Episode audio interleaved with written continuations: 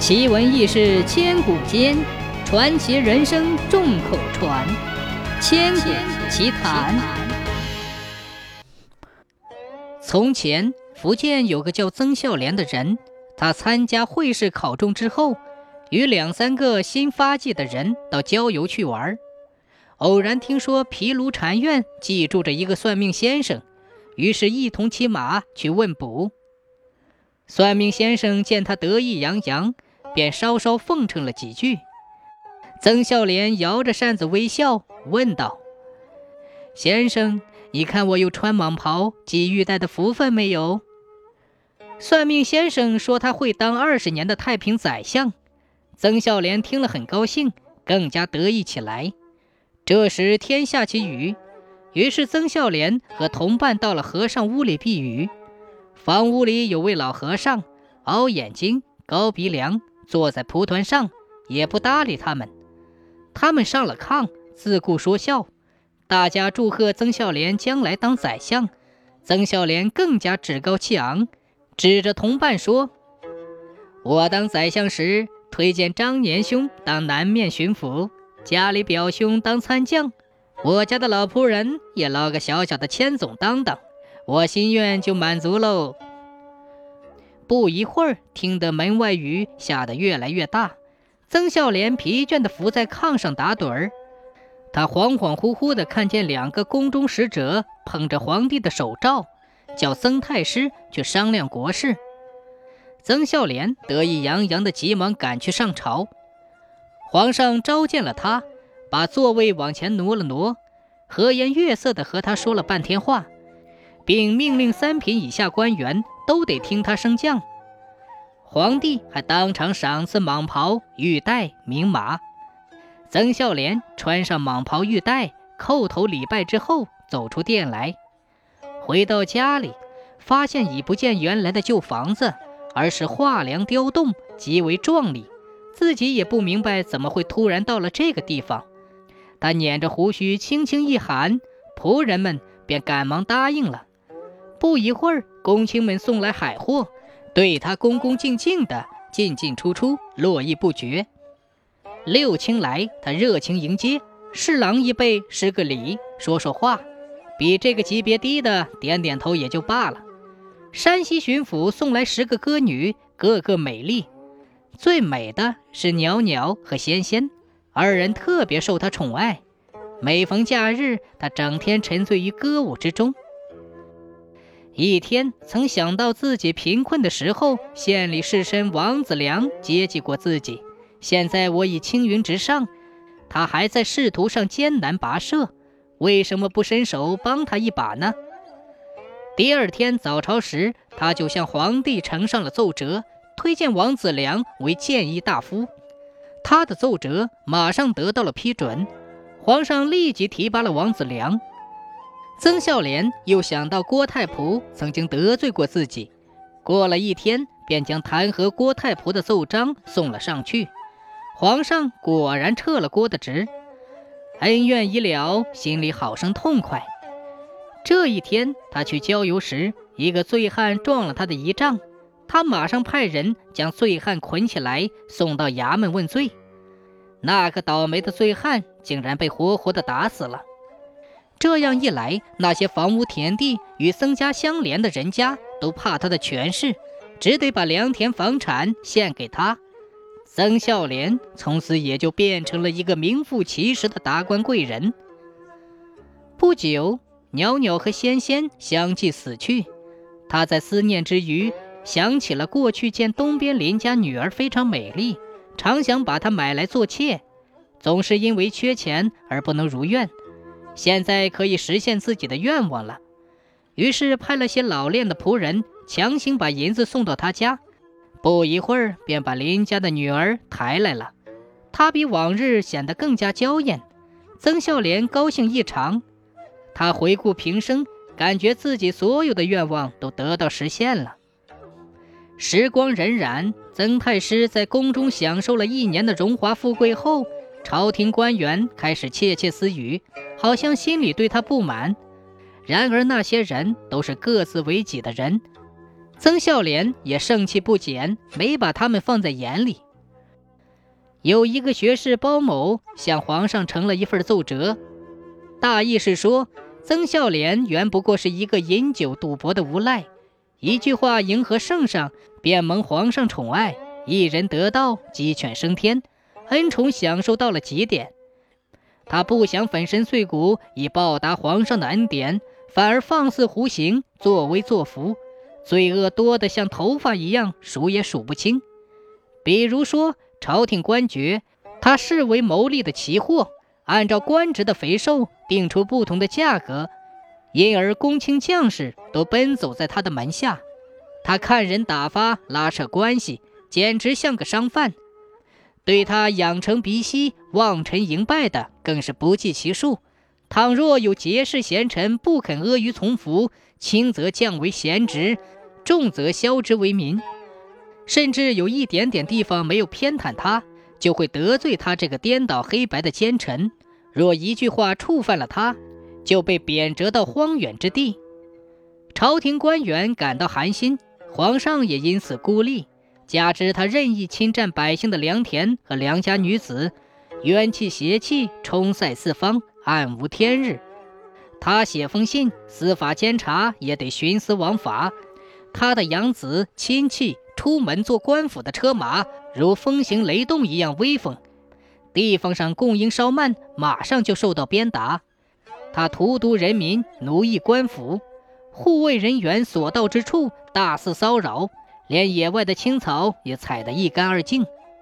曾孝廉如今正威势显赫，仗着皇上的宠爱，毫无悔过之心。他昼夜荒淫，根本不考虑国计民生。世上难道有这样的宰相吗？如今内外惊诧，人心浮动，若不赶紧诛杀，一定会酿成曹操、王莽那样的灾祸。因此，我日夜忧惧，不敢安居，冒着死罪列出他的罪恶，希望皇上有所了解。我请求斩奸臣之头，没收他贪赃枉法得来的家产。这样做，上可消除天怒，下可使民心大快。如果我的话有假有错，刀具火煮也甘心情愿。奏折送了上去，曾太师听到后吓得魂飞魄散。幸好皇上宽容，扣在宫中不发。接着，各级官员也纷纷上奏弹劾，就连过去拜在他门下、称他为义父的人也翻脸相对。结果，曾孝廉被奉旨抄家，充军云南。他的儿子担任平阳太守，宫中也已派官员前去捉拿审问。曾孝廉听到圣旨，惊恐不已。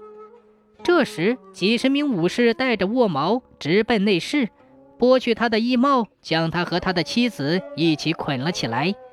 一会儿，又见好多人搬他的财物，只见金银财宝不计其数，小孩衣物、女人鞋袜掉落一院。过了一会儿，见一个人将他的美妾拖出，曾孝廉悲火烧心，但敢怒不敢言。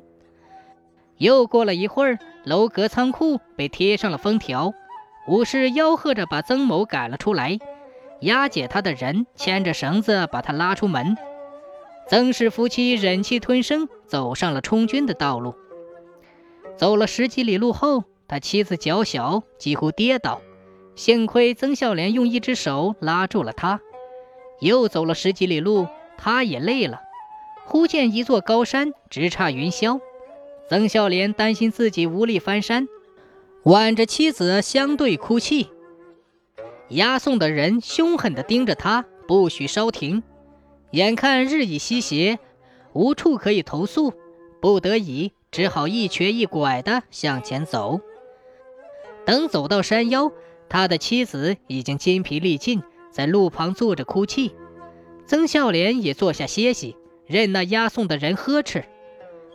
忽然见到很多人喊叫，原来是一伙强盗，手拿刀冲了过来。押送的人大惊，逃跑了。曾孝廉跪下告诉他们，他是被贬之人，口袋里一点值钱的东西也没有。强盗们瞪着眼睛对他说。我们都是被害的冤民，只求得到你这奸贼的头颅，其他的什么也不要。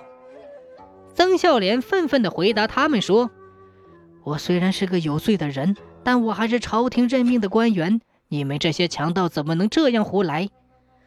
强盗们不由分说，用大斧向曾孝廉的脖子砍去，刀起头落，曾孝廉本人都听得到落地的声音。曾孝廉的魂魄正在惊疑之际，立即有两个鬼过来将他的手捆了起来，赶着他往前走。过了几刻钟，来到了一座城市，一会儿便看到了一座宫殿，一个长得很丑的大王坐在殿上。曾孝廉上前跪下听命。大王打开曾的案卷，看了几行，大怒，说道：“哼，这是欺君误国之罪，应当放在油锅里炸。”这时，万鬼齐呼，响声如雷，随即有几个大鬼把他甩到台阶下。只见顶高七尺多，四周围烧红的木炭，脚顶已经烧得通红。曾孝廉颤抖着哀哭。欲逃无路，鬼用左手抓住他的头发，右手握住他的脚踝，一把将他抛进鼎里。曾孝廉只觉得孤单一人，随着油波上下翻滚，皮肉都炸焦了，痛得钻心。滚烫的油灌进嘴里，连五脏六腑也在煎炸。曾孝廉只想快点死，但是想尽了办法也死不了。大约过了一顿饭的功夫。鬼才用一个大叉子将曾孝廉插出来。大王又翻看案卷，生气地说：“嗯，你仗势欺人，应受刀山狱的惩罚。”鬼又把他抓了过去。只见一座山悬崖峭壁，到处是利刀，像密密的竹笋一般。前面已有几个人在刀山上刺破肚子，切断了肠子，呼嚎之声十分悲惨。鬼催曾孝廉上刀山，曾孝廉大哭着向后退缩，鬼又用毒锥刺他的后脑，曾孝廉忍痛哀求，鬼又把他赶去见大王。大王叫人计算了曾孝廉一生卖官、贪赃枉法、霸人财产得了多少银子，立即有人拿着筹码计算，说是三百二十一万。大王说，他既然聚集得来，还是叫他都喝下去。不一会儿，把金银像山一样推下台阶，然后一点点放进锅里，用烈火融化。又叫几个鬼来，轮流用勺子往曾孝廉口里灌，溶液流到脸上，皮肤立即炸裂；灌进喉咙，五脏六腑立即沸腾。曾孝廉生前怕的是这东西少，这时最怕的是这东西多。大王命令把曾孝廉押到甘州。走了几步，见架在直立的一根铁梁有几尺粗，上面缩着火轮，周长不知有几千里，火焰五彩缤纷，光照云霄。鬼用鞭子抽打，催他上去。他刚闭上眼睛跳上去，轮子就随着脚转起来，好像一会儿就会掉下来，吓得他全身冰凉。睁眼一看，自己已成女婴。看看他的父母穿得破破烂烂，土房子里面还放着瓢和木棍，他心里知道自己已经成了乞丐的孩子。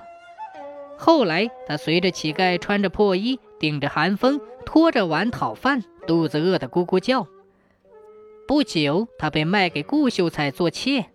秀才大老婆十分凶悍，每天用鞭子、棍子打他，动不动还用烧红的铁烙烙他。幸而丈夫还比较同情她，稍稍能得到点安慰。有一天晚上，她正在房里睡觉，忽然听见一声响，房门大开，有两个贼拿着刀进来了。他们凶狠地砍下秀才的脑袋，把衣物抢劫一空。他躲在被窝里缩成一团。大老婆怀疑他勾结奸夫，杀死丈夫，于是写了状纸，告到了刺史那里。刺史严刑拷问。最终用酷刑使他招了假供，按法律处以死刑，并把他押赴刑场。